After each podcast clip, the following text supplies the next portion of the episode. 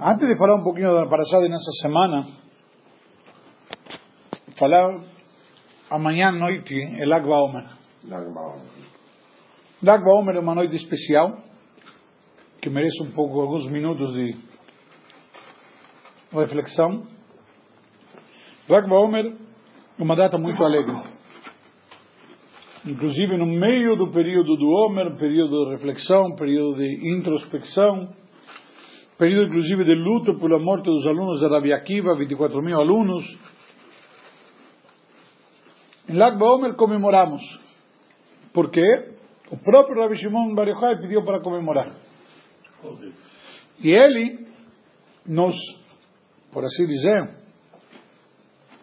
nos deixou um legado importantíssimo que é a parte mística da Torá. Que o Zohar, a Kabbalah, uma mensagem que podemos dizer é a alma da Torá, a luz da Torá. Por isso que ele chamou a obra de Zohar. Zohar significa brilho. brilho. Ok? E,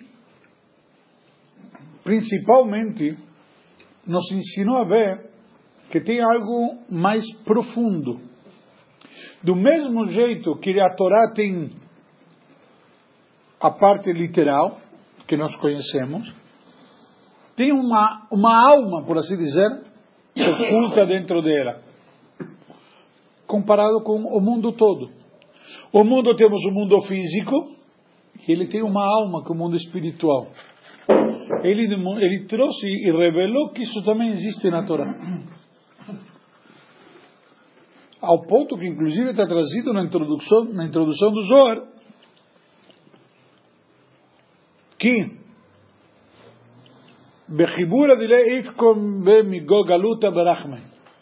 Através do livro, com este livro de Zohar, esta obra dele, de, do Rabi Shimon Bar Yochai, vamos conseguir sair do Galut com misericórdia.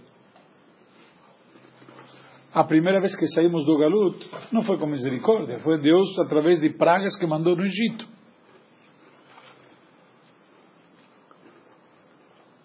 Um outro grande,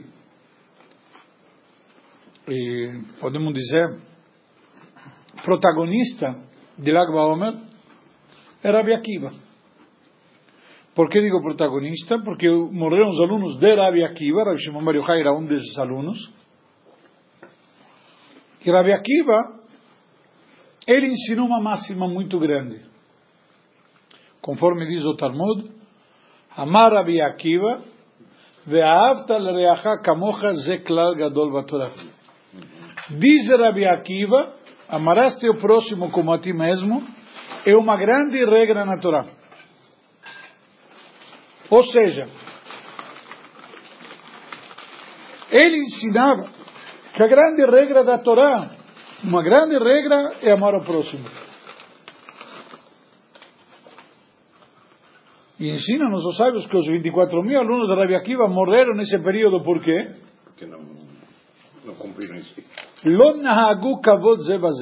Não costumaram ter atitudes de respeito reciprocamente. E surge uma pergunta óbvia. Como pode ser que os alunos do Rabi Akiva não tinham respeito, respeito um pelo outro, é. quando o grande mestre ensinava a lição principal dele, ama teu próximo como a ti mesmo.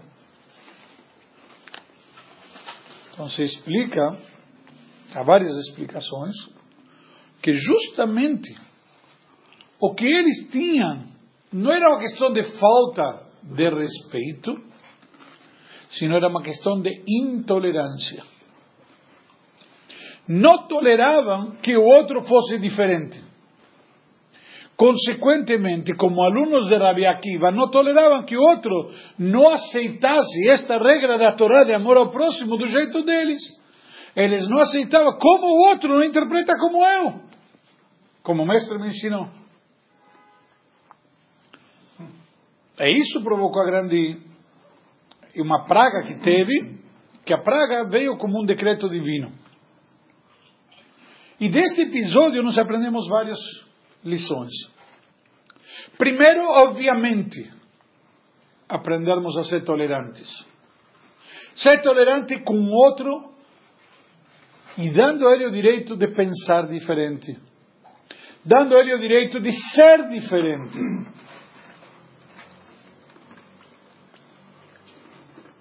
Não somente tolerar o outro, sino aceitá-lo melhor ainda. Até que ponto, Rabino? Até que ponto? Até o ponto de que a soma de todos juntos forma uma bela pintura quando todos são diferentes. Não existe uma bela pintura que é uma cor só. Uma bela pintura tem várias cores misturadas. Porque um vem somar e agregar e acrescentar ao outro. É como uma orquestra. Só que na orquestra, de alguma maneira, estão todos no mesmo tom.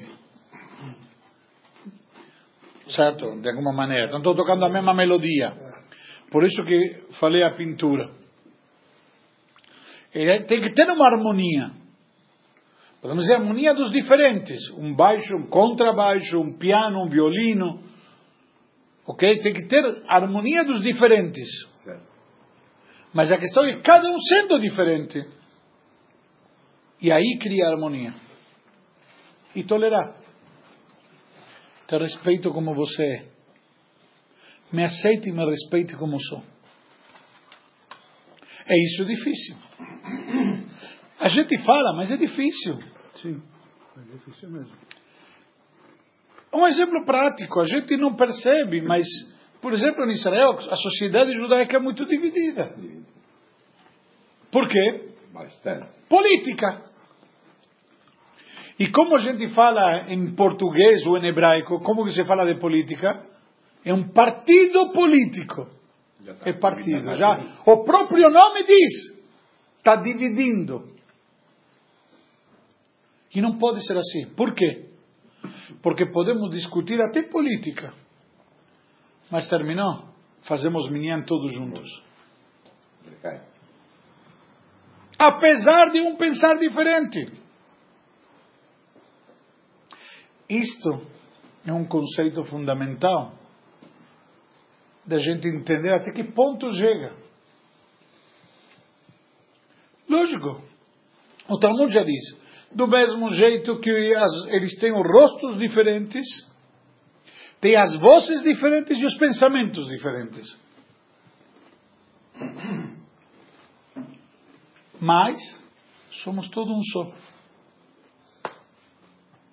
É isto a primeira parte da mensagem que devemos resgatar daqui de Rabi Akiva. Segunda parte, quando eles agiram errado, provocou um decreto divino que não ficou só nos céus, vamos dizer com Deus. Ele mandou uma praga aqui embaixo, consequências, ao ponto que quando a gente vê alguma coisa ruim acontecendo, devemos fazer o quê? Chuva. Se isso me está acontecendo, por alguma razão é. Não, é, não existe coincidência e não existe por acaso. Exemplo prático, o Talmud traz uma passagem, não me lembro, Masechet Brachot, mas acho, acho que era Rabuna, não lembro exatamente, no início da Masechet, que numa oportunidade o vinho dele avinagrou. Ele tinha vinhos, vários barris de, vinho. E o vinho avina- avinagrou. Os sábios estavam falando, olha, você tem que fazer chuva. Falou, o quê? Você está suspeitando de mim? Acham que eu vinagrou porque eu não mereço, que estou... Eles falaram, você está suspeitando de Deus? Que Deus fez algum julgamento errado? O vinho, o vinho se avin- avinagrou porque Hashem mandou avinagrar. E a quebrar a conta. Que ele depois ele foi, ele foi lá fazer um, como chama? Um meia-culpa. E ele descobriu que ele tinha tido uma atitude errada com alguém que aos olhos dele não estava errado, mas que aos olhos da pessoa se sentiu mal. E ele fez chuva e pediu desculpas e fez chuva consigo mesmo. E a Gemara conta que teve duas, como chama, tem duas versões de como a história terminou. Uma, que o vinho voltou a ser vinho, ou seja, o vinagre voltou a ser vinho. E uma outra opinião, que não, que, mas que faltou vinagre no mercado e o preço do vinagre ficou mais caro que de vinho. Essa... E aí ele ganhou muito mais dinheiro com vinagre do que com vinho. Mas o que que nós vemos aqui? O mesmo ponto em comum que a história de Rabi Akiva. Se algo está vindo, senta em casa e faz chuva. É muito comum, quando tem uma praga, e nós no Brasil estamos vindo de uma praga, não? Que deu perda total, PT. Nós vimos, as estamos sentindo as consequências, a inflação vel, velada, se diz? É. Não, é velada, mas está aí. Está aí. E a, e a, a situação em geral como está? As pessoas, ao contrário, têm menos tempo para rezar e para fazer chuva e para participar de shiur. Tem que correr atrás do prejuízo. Vem aqui e te diz, cara, o prejuízo vem de cima. É ele que resolve o prejuízo. É com ele que temos que resolver os pepinos. Com ele que temos que acertar as contas e o resultado dá certo aqui embaixo. A história do Rabi Akiva não é simplesmente uma historinha bonita que o Rabino vem e conta e que as criancinhas e todo mundo bate palmas e legal e podemos dormir agora. Historinha para naná. É. Disto daqui temos que aprender uma lição na nossa vida, no nosso cotidiano. Isto daqui veio para quê? Para a gente aprender uma lição. Está difícil? Se aproxime mais de Deus. Ao contrário. Não, Rabino, não tenho tempo de ir na sinagoga, por quê? Eu não consigo no Shabbat, não consigo fazer shiur, não consigo estudar, porque tenho que correr atrás do prejuízo. Paradoxalmente, se conta a história de correr atrás do prejuízo. Se conta a história que tinha uma vez um Yehudi, que Rabbi, Rabbi Levi Tzhak de Verditch, viu ele que estava correndo o tempo inteiro. Todo dia ele estava correndo. O Rabino queria parar uma vez ele, e nunca conseguia parar, o homem sempre correndo. Läuft er, läuft in. Corre para cá, corre para lá. Um belo dia, Rabbi Levi Tzhak de Verditch conseguiu pegar o homem. Pergunta, me diga, para onde você está com tanta pressa? Estou atrasado, para onde você vai? Estou correndo atrás da Parnassá, me deixa aí, Rebe. Espera aí, quem te disse que você está correndo para o lado certo? Talvez você está indo no sentido contrário. Quanto mais você corre, mais você se afasta dela. Não é sempre quando você corre que você chega mais rápido. Principalmente quando corre no sentido errado. Então muitas vezes vale a pena parar. Essa historinha de Rabi Akiva nos traz aqui para a gente parar e refletir um pouquinho. Tem um decreto aqui embaixo, veio de cima. Estava agora há pouco falando com alguém. Salimos, eu estava dando uma aula agora à noite na sinagoga. E perguntei para o rapaz como está indo teu irmão. Por incrível que pareça, está indo muito bem. Baruch Hashem. É difícil hoje em dia ouvir alguém está falando que está indo muito bem. Abriu um negócio novo tá, enfim. Na prática, você vai dizer, mas está toda uma bagunça. Está tudo mal. Na Argentina tem um ditado que diz: a rio revuelto, ganancia de pescadores. Não sei como se fala em português. Quando o rio está mexido, a lucratividade dos pescadores. Quem sabe pescar, vai pescar mais e melhor. Na prática, Abraha vem de Hashem. Hashem que decide quanto você vai ganhar. Então, a Ele que devemos agradar. Sabe que nesse Shabbat eu estava conversando com meu irmão e com Charles Gelfon, lá na sexta-feira. Aí eu, eu, não sei o nome da pessoa, mas eles estavam falando de uma pessoa que descobriu que ele não seria milionário. Mas é a pessoa mais feliz que eles já viram. Porque ele é feliz com o que ele tem. É o, é o cara mais feliz. Ele, ele Você está Pirkei Avot. É um homem rico. Eu sei, mas viva isso. Eles estavam falando de um exemplo vivo. Um exemplo vivo. A gente fica sempre buscando uma coisa que a gente quer mais, quer mais. Essa pessoa falou o seguinte: é isso. E com isso, eles falaram: eu nunca vi uma pessoa tão feliz na minha vida. Eu não sei quem é. Pô, depois Nem o de repente precisa ver o filho da esposa. É, não, mas que é, eu estou falando de outra coisa. Outra coisa. Nada disso, nada disso. Não, como não? Não, eu acho que não. É porque eu acho que não é Ah, Atrás de, uma, de um grande homem sempre tem uma, uma grande mulher. cansada. Cansada. Atrás não, ao lado.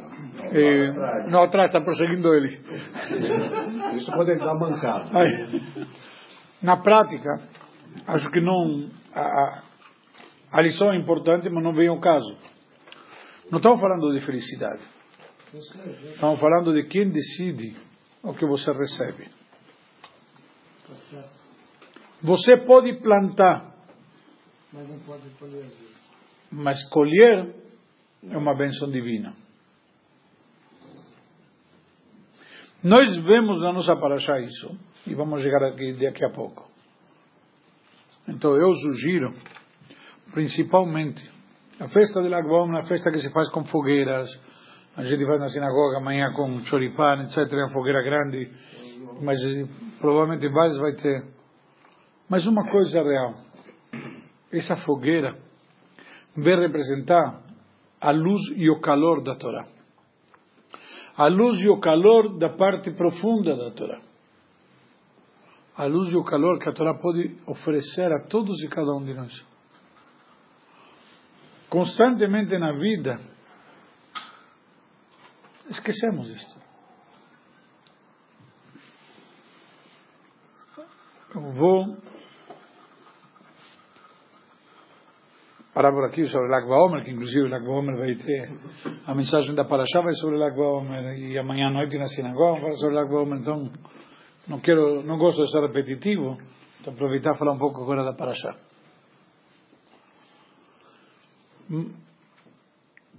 A Parashá dessa semana é uma Parashá que geralmente lemos juntas com a Parashá da semana que vem. Essa semana nós lemos na Torá a Parashá Behar, no, no monte. E se refere no Monte Sinai. Que monte? Monte Sinai, Behar Sinai. Inclusive, alguns chamam a Parashá não Behar, sino Behar Sinai, inclusive. No Monte Sinai. Por quê? Nos ensina que Deus falou a Moshe no Monte Sinai. Pergunta nossos sábios, que novidade que Deus falou para Moshe no Monte Sinai? O que, que, que a Torá está me dizendo aqui? Por que a Torá tem que avisar que Deus falou com Moshe no Monte Sinai? Na prática, os dez mandamentos onde foram dados? Não, mas não diz lá que foi no Monte Sinai. Não especifica.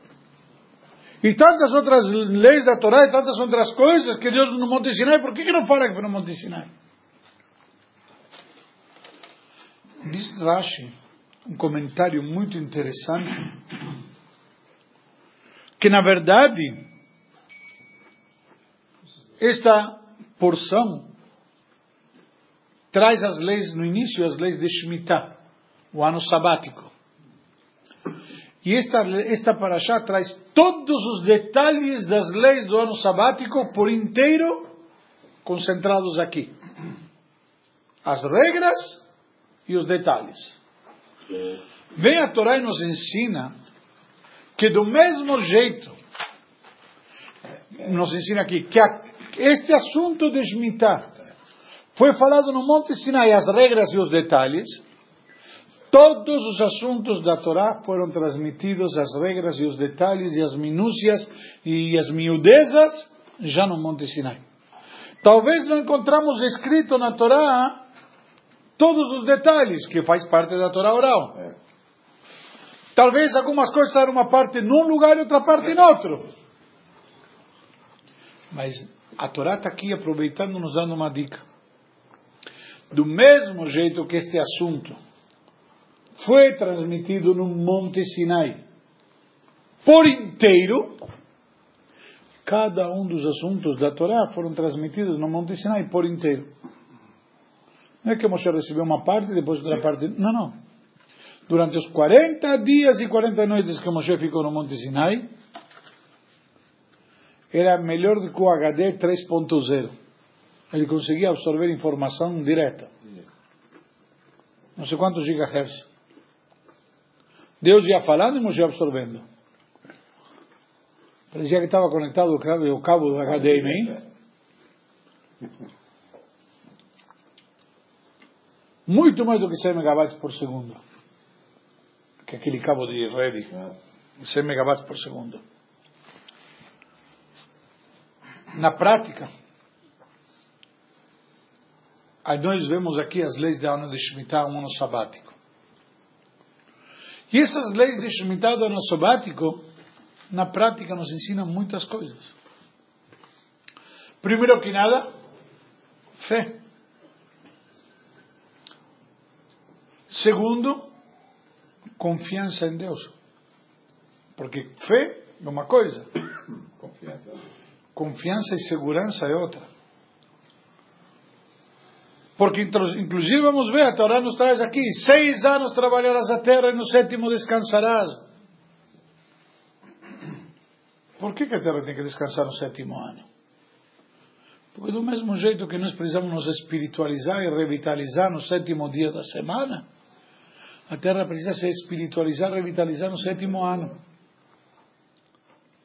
Mas isso na terra de Israel não é fora de Israel. Exato. Porque a terra de Israel é uma terra especial, uma terra sagrada, a terra santa. Ah, fora de Israel não precisa que a terra deixe de fazer? Não. A Torá diz aqui. É Ou seja, se você quiser virar camponês aqui, não tem problema. Mas aqui, a Torá nos ensina simplesmente que a terra de Israel tem uma santidade especial, tem uma espiritualidade especial. Uma terra espiritual para um povo espiritual, dada por um Deus espiritual. Ao ponto que diz aqui, no segundo versículo, Daber el Bnei Israel, diga ao povo de Israel, ve'amarta aliem, e fale a eles, que tavou el haaretz, e será quando vierem na terra, asher ani noten lachem, que eu dou para vocês, ve'shavta haaretz shabat lashem, e a terra repousará um ano, um shabat, um descanso para Deus. Aqui vemos três coisas importantes que eu gostaria de salientar. Primeiro, a terra que Deus te dá. Essa terra foi criada por Deus, como diz o capítulo 24 de Salmos, Lashem Haaretz Meloah, a Deus pertence a terra e tudo o que ela contém, pertence a Ele. Ele deu para nós. A terra de Israel não foi a União, a, chama, a ONU, que deu para o povo de Israel. A terra de Israel não foi a Tzarat Balfour, como chama Balfour, a declaração de Balfour, em 1922, que concedeu para o povo de Israel. A terra de Israel não dependeu de Teodoro Herzl em 1890 e alguma coisa. É? 96? Foi no primeiro congresso sionista. É. Asher Hashem Elokech Asher, Asher Ani Noten Lachem que eu dou para vocês a terra que Deus dá para vocês isto é o que a gente tem que se levantar quando a gente vai falar nas Nações Unidas. É isto que a gente tem que falar quando alguém vem discutir sobre a terra de Israel. Este versículo. A Torá. Capítulo de Levítico 25, 2. Literalmente está aqui. Este é o nosso direito incontestável. Quando você faz um produto, esse produto te pertence? Por que, que uma mãe tem direito a um filho que ela deu à luz? Porque ela gerou ele. Ela o produziu. Certo? Você pode pegar o filho dela? Você fez um parto, pode pegar o filho e dar para outra? Não. Por quê? Foi ela que produziu. Deus produziu o mundo. E ele decidiu dar para nós esse pedaço de terra. Foi a primeira escritura definitiva lavada em cartório. Cartório. Muito mais do que cartório. Mais muito ainda. mais, muito mais. Então, esta é uma terra também que a gente não somente direito incontestável. Segundo, como diz na Parashá, não pode ser vendida. Você não pode ceder os direitos para ninguém. Eu te dei. E estabeleci as regras. Então, Am Israel, ou um governo, pode ceder terra de Israel. Ele não é dono, a terra de Deus. Deus deu para nós. Mas deu para nós para sempre. Ele não pode dar a terra. Está escrito. Se não me engano, o Rebbe de Lubavitch teve alguns encontros nesse sentido com dirigentes de Israel. Dizendo ele, não é que, peraí, não teve nesse sentido. Ele teve vários encontros, onde nos encontros ele exaltava e eventualmente fazia ênfase sobre isso daqui. Ele lê o documento. Mas isto daqui não é o Rebbe de Lubavitch. Já tinha um comentarista da Torá chamado Orachaim Akadosh Rabenu Chaim Benatar, que morou na terra de Israel, um rabino sefaradim muito grande, cabalista, muito profundo, tem um comentário muito profundo dele na Torá baseado na Kabbalah, que ele faz este comentário. Ele, ele que pega estas palavras e frisa daqui, Asher ani noten lachem, que eu dou para vocês. E ele pergunta, para que, que Deus precisa dizer isto? Quando vocês vierem para a terra que eu dou para vocês. Para que precisa dizer a terra que eu dou para vocês? Quando vocês vierem para a terra, não sabemos de que terra estamos falando?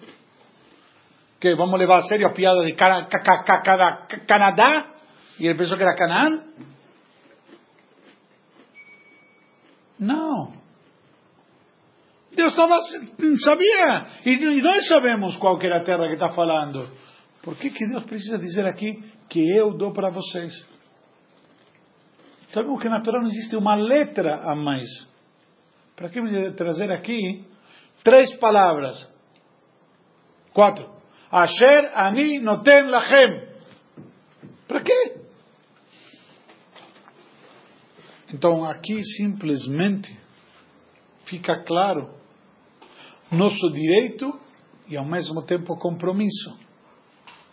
Porque quando te dou alguma coisa, te torno responsável por ela. Certo? Olha, vou te dar um cachorrinho de presente. É de graça. Você está me dando a responsabilidade de tomar conta dele, de alimentá-lo, de zelar pela sua integridade física. É uma realidade. E a terra deve descansar. Um descanso para Deus. É para Deus. Para Deus é importante. Eu te peço um favor. Eu te peço algo. Você me questiona? Ah, não precisa. Não te perguntei se precisa. Eu te dou a terra e te peço, deixa para mim, deixa a terra descansar. E aqui vemos uma questão importante. Podemos comparar, inclusive, com o Shabbat nosso. A gente esquece. Shabbat é para quê? É para Deus. Shabbat não é para nós. Shabbat não é para o rabino. O rabino vai olhar. Shabbat é para Deus. Foi Deus que te permitiu o Shabbat. Por isso, o que nós devemos fazer no Shabat? O que eu li. Não entendeu? Não é o que. Por, não é, perdão, calma. É. Calma. Não é por isso que. Foi Deus que deu para nós o Shabat. E o que Ele quer que a gente faça, eu quero entender isso.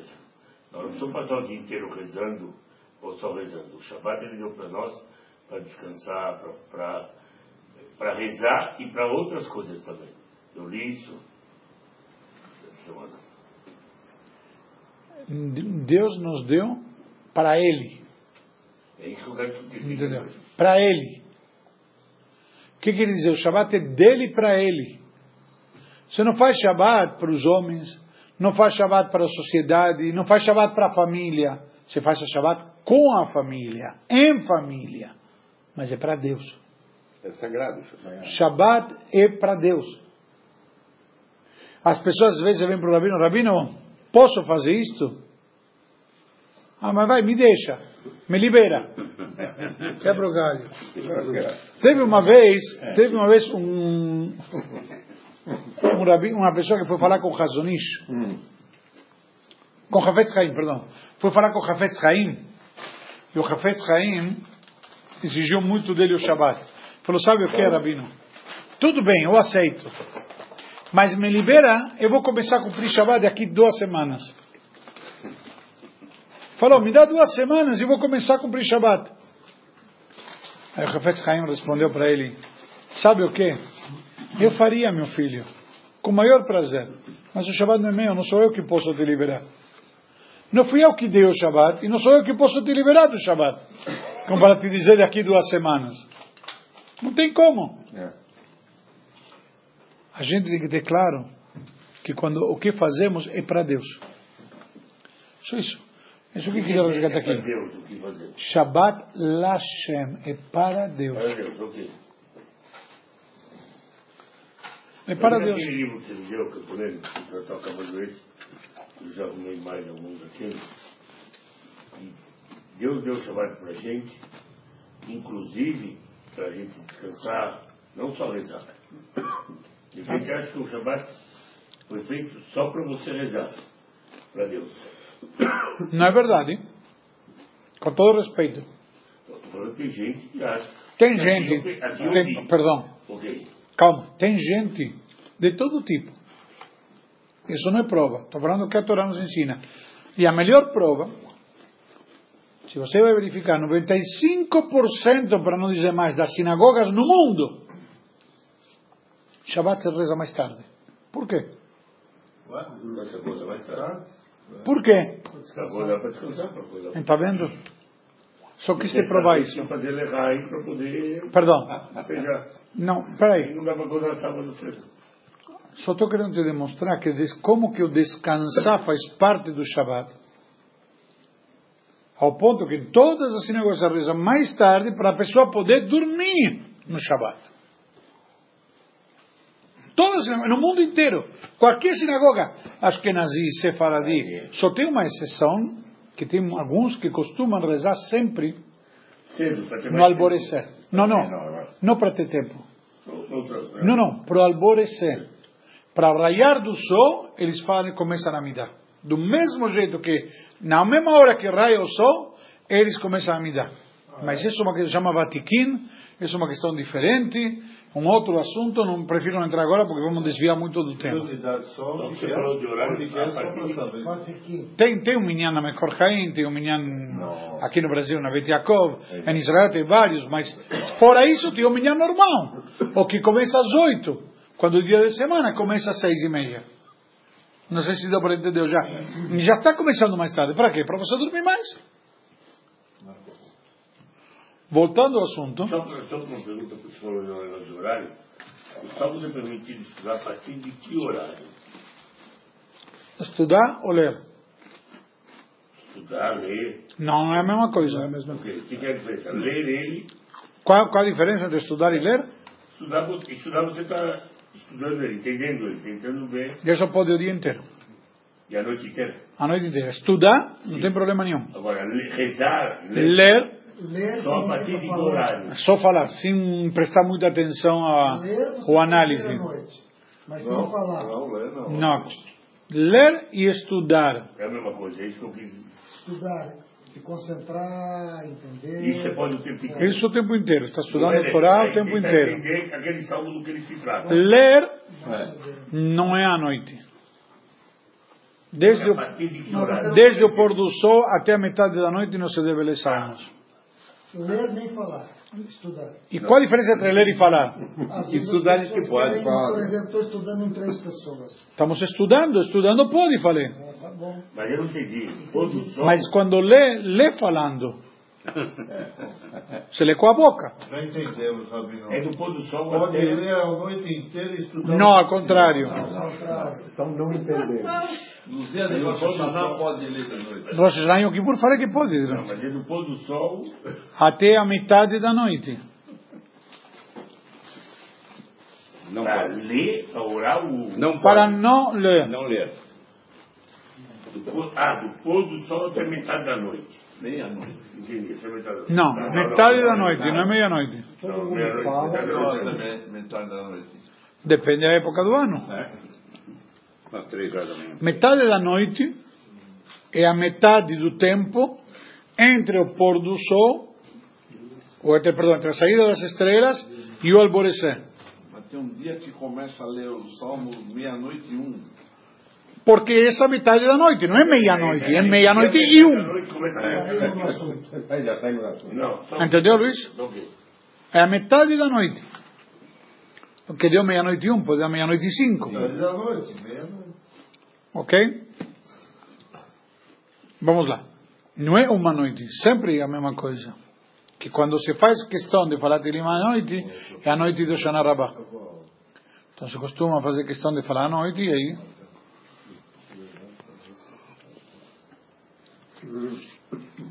Vamos lá. A Torá nos diz, a continuação, seis anos trabalharás a terra, Tisrat Sadeja, etc. Vai semear. Vemos aqui que não é um direito. Trabalhar não é um direito, é uma obrigação. E no sétimo descansar é uma obrigação.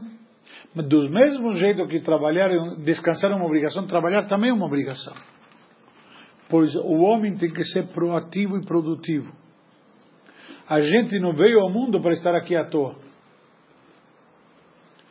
Temos que trabalhar. Trabalhar é uma mitzvah. Por quê?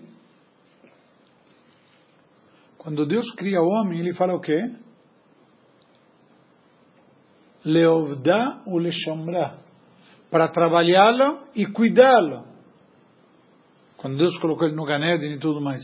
O homem tem a missão e a função. Não foi criado à toa. Os animais podem estar à toa. Fazer parte da cadeia alimentar, do ciclo ecológico, como você quiser chamar. O homem não, tem uma missão. Seis anos trabalharás a terra. É uma mitzvah. Tem que trabalhar. Se você trabalha de sapateiro, trabalha de, de qualquer outra profissão, ou ofício, o que for, não faz diferença, tem que trabalhar. É uma coincidência, seis anos e seis dias de um, do século. Não, esse é o Shabbat, são ciclos. O mundo foi criado no ciclo de sete. Ah, então. Nunca Um- entrado no ciclo de sete. Sim? Esse trabalho implica sempre em ter que ganhar dinheiro, coisas Não, desse tipo? não. Em ser produtivo. Ser produtivo pode significar. Trabalhar de graça. Sim, pode significar. Sim, só que você, na verdade, você dedica teu tempo a uma causa e em troca pega, entre aspas, dinheiro para poder com isso se sustentar. Para poder prover as necessidades da família. Sim. Se você é milionário e não precisa, pode ficar Sim, sim, sim, mas não. ou necess- estudando Torá, que no caso está produzindo Sim, uma não- energia espiritual. Mas não necessariamente a finalidade é, última é ganhar o dinheiro. Não. Não. Não é, não é. Você precisa trabalhar para poder ganhar dinheiro para sustentar tua família. Aí é uma mitzvah. Sim. Você tem uma mitzvah de sustentar tua família. Então o homem tem que prover as necessidades da família para poder fazer isto. Como que ele faz? Ele trabalha para poder cumprir com a mitzvah. Então é um meio. Porque ele precisa de dinheiro para sustentar a família. Agora, se alguém te diz, não se preocupa, eu dou para a tua família tudo o que precisarem. Acabou. Quê? Vai estudar a Torá, porque senão você não está cumprindo outra mitzvah. Sim, claro. Você pode estudar a Torá, fazer mitzvot, ser voluntário no asilo. Qualquer coisa da Torá. Mas você Qualquer coisa é deitado mitzvah. assistindo televisão, É um parasita. Isso é outra história. É um parasita.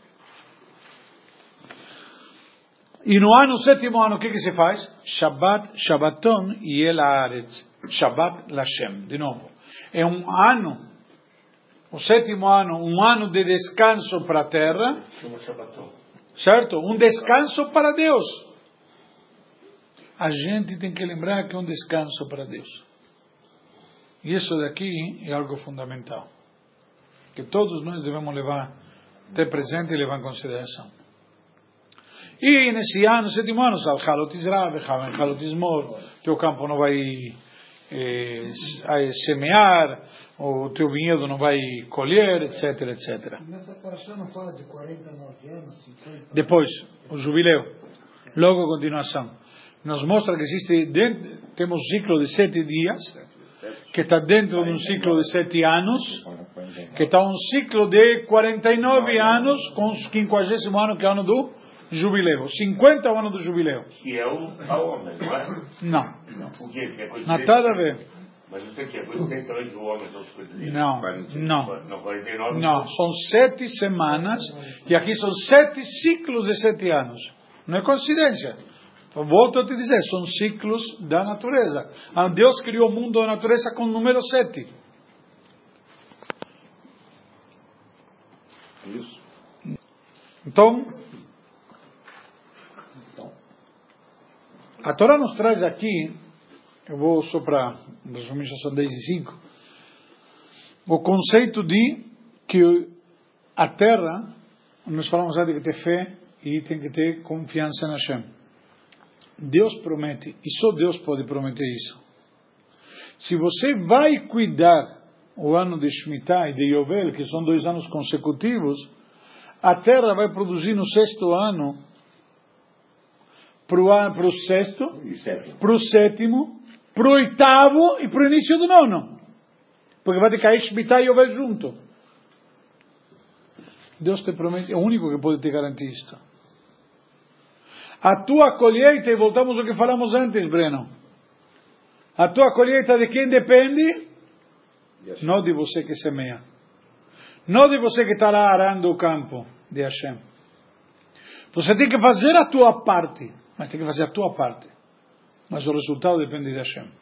Por isso que temos a mitzvah de Bikurim, de primícias, que é a festividade de Shavuot. Chag Bikurim. Por que temos a festa das primícias tão importante? Porque ninguém melhor do que um camponês entende e reconhece que as primícias que ele tem que trazer como oferenda no Beit HaMikdash, o primeiro que ele conseguiu produzir, ele dá a Deus como agradecendo, reconhecendo, graças a Deus estou colhendo. Por quê? Porque ele pode semear, pode arar, adubar, regar. Mas chega uma hora que depende de quem? De Deus. Se fizer sol demais, Vai queimar. seca. Se fizer frio demais, uma geada, vai queimar. Se fizer chuva demais, vai alagar. Tem que ter cada coisa na medida certa. É isto depende de quem? De Deus. O único que pode garantir e de quem depende de Hashem. Por isso requer de nós confiança nele. Cada um de nós não é da boca para fora. Tachles. No duro. Na prática. Fé. Atitude. Mais do que fé. Fé, fé passivo. Atitude ativo. Fé, eu tenho fé. Eu tenho fé que vai acontecer. Tem que ter atitude. Não é a mesma coisa? Não. Eu tenho fé. Mas não faço Eu nada. tenho fé de verdade. E como? Eu não faço nada, tenho que fazer minha Tem parte. tem que ter atitude. Entendi. Sim. Tachlis. Você faz sua parte e tem fé. É simples. Não adianta ir trabalhar e não rezar. E não adianta rezar e não ir trabalhar. Isso não acontece, Tchevá. Rezar com mais camarada. Rezar mais. Não rezar menos. Trabalhar sem E, Na prática, o que você faz? Reza menos. e trabalhar com a. Ah, não tenho tempo de trabalhar porque preciso, preciso trabalhar. Não, não tenho tempo de ir no shiur, por quê? Preciso trabalhar. Marquei a reunião. Marca mais tarde. Trabalhar sem pensar se você vai ser rico, você vai fazer isso ou aquilo. Trabalhar, você tem que trabalhar para criar as coisas. E achei que vai determinar o- os ganhos, achei que vai determinar. Não, você, não é você. É isso que eu aprendi bem. Parar por aqui. Tá bom.